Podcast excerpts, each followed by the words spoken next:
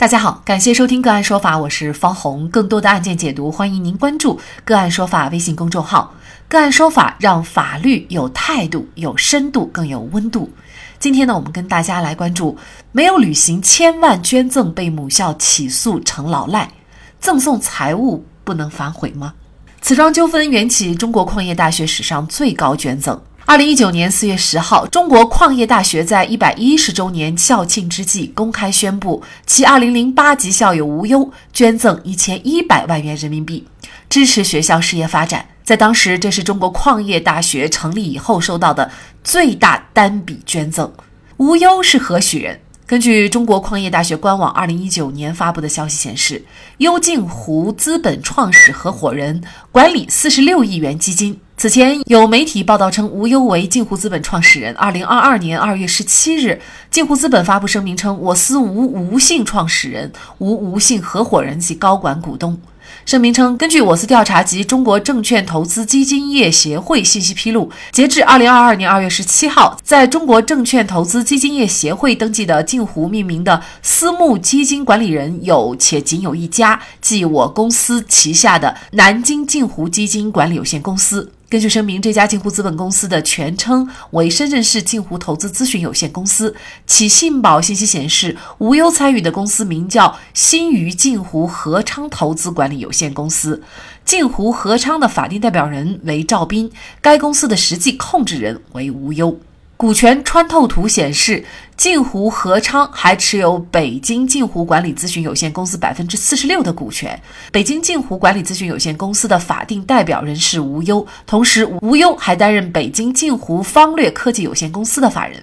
近日，吴优因没有履行一千一百万元的捐赠承诺，被母校基金会告上了法庭，成为失信被执行人，受到了限制消费令，成为了老赖。无忧在自媒体群对此事作出回应，称：二零一九年当时正值母校一百一十年校庆，校友基金会希望无忧能有所表示。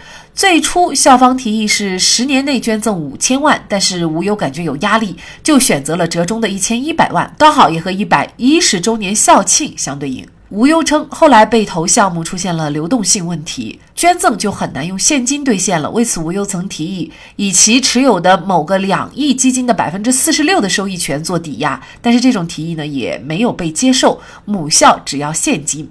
吴优称对母校有感情，自己从来都没有说不认账，但是目前确实有困难，但最终承诺的钱一定会到位。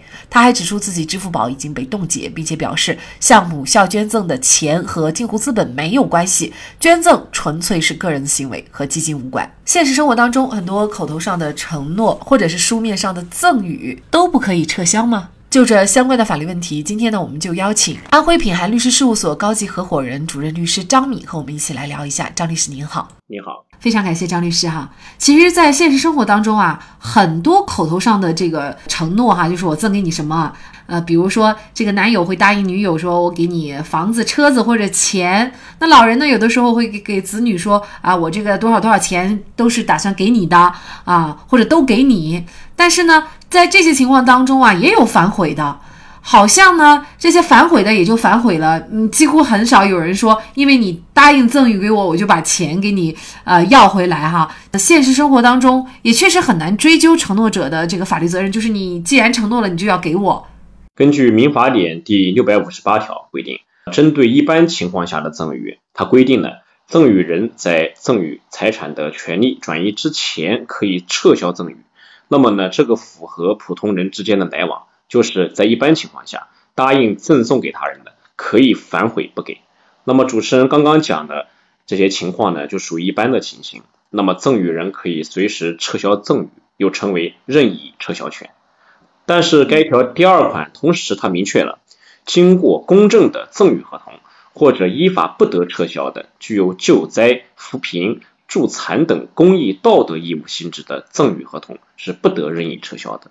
也就是说，公益捐赠如果承诺而不捐是不行的。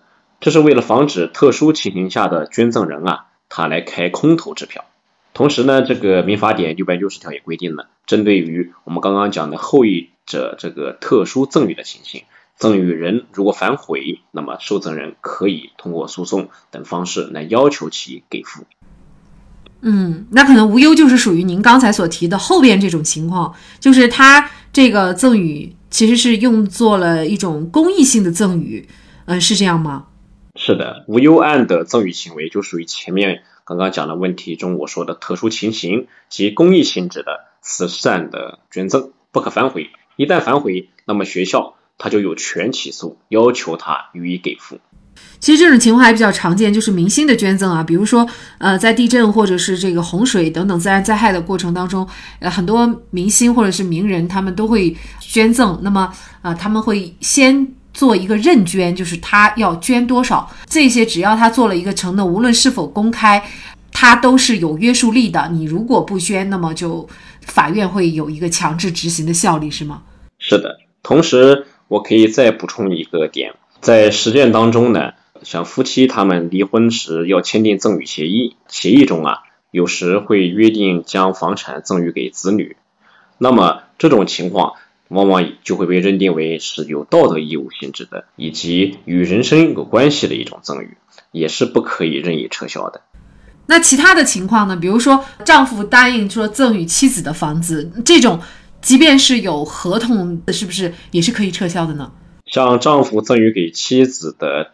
这种协议往往指的是将其个人的婚前财产之类的赠与给妻子。那么，针对于这些赠与，如果只是签一个协议，但是呢却没有进行公证的话，那么在一定程度上是可以直接撤销，随时可以讲自己不给的。但是，针对于那些夫妻共同财产的这些房子干嘛的，它不就不叫赠与了，它叫婚内财产约定了。他们如果是共同财产登记在一个人名下，那么他们就可以约定直接归某个人所有。那这种情况是可以直接约定的。当然，这也不就这个与赠与关系就没关了，这是一个发散的问题。嗯，当然了，无忧他作为中国矿业大学史上最高捐赠者哈，应该说呢，在捐赠的时候，他也享受了一波流量啊，因为大家对他的这个无论是个人的形象品德，肯定都有一些积极正面的评价。但是呢，事隔几年以后呢，他一直都没有兑现，后呢，很遗憾就成为了一名老赖。呃，各种行为都受限。那么在这种情况下，他还在承诺，就是他一定会履行兑现自己的这个诺言的。那有可能会兑现吗？因为我们知道老赖其实他他的所有的很多行为，呃，包括消费，他都是被严格控制的。老赖呢，是否他最终会兑现他的债务呢？还是要看老赖未来的资产情况。那么有些欠款人他无所谓东山再起，浑浑噩噩。那么针对于这些人呢？就难以指望他未来能够怎样还款了。那么有些借款人呢，他有上进心、有责任心，为了避免自己的发展受限以及不影响家庭子女，就会努力挣钱或采取其他方式来还款，这样才有希望能弥补债务。无忧如果在校庆的时候是真心要做出这笔数额庞大的捐款，这无疑是一件利人利己的好事儿。但是捐赠不是一时的心血来潮，而应该量力而行。人无信而不立，所以无忧在接下来的人生当中，不仅要为一千一百万买单，还要为自己失信的形象付出更多的代价。好，在这里再一次感谢安徽品涵律师事务所高级合伙人、主任律师张敏。那更多的案件解读，欢迎大家关注我们个案说法的微信公众号。另外，您有一些法律问题需要咨询，都欢迎您添加幺五九七四八二七四六七。这部手机号的微信号向我们进行咨询，我们会将您的问题转给我们专业资深的律师进行解答。好，感谢您的收听，我们下期节目再见。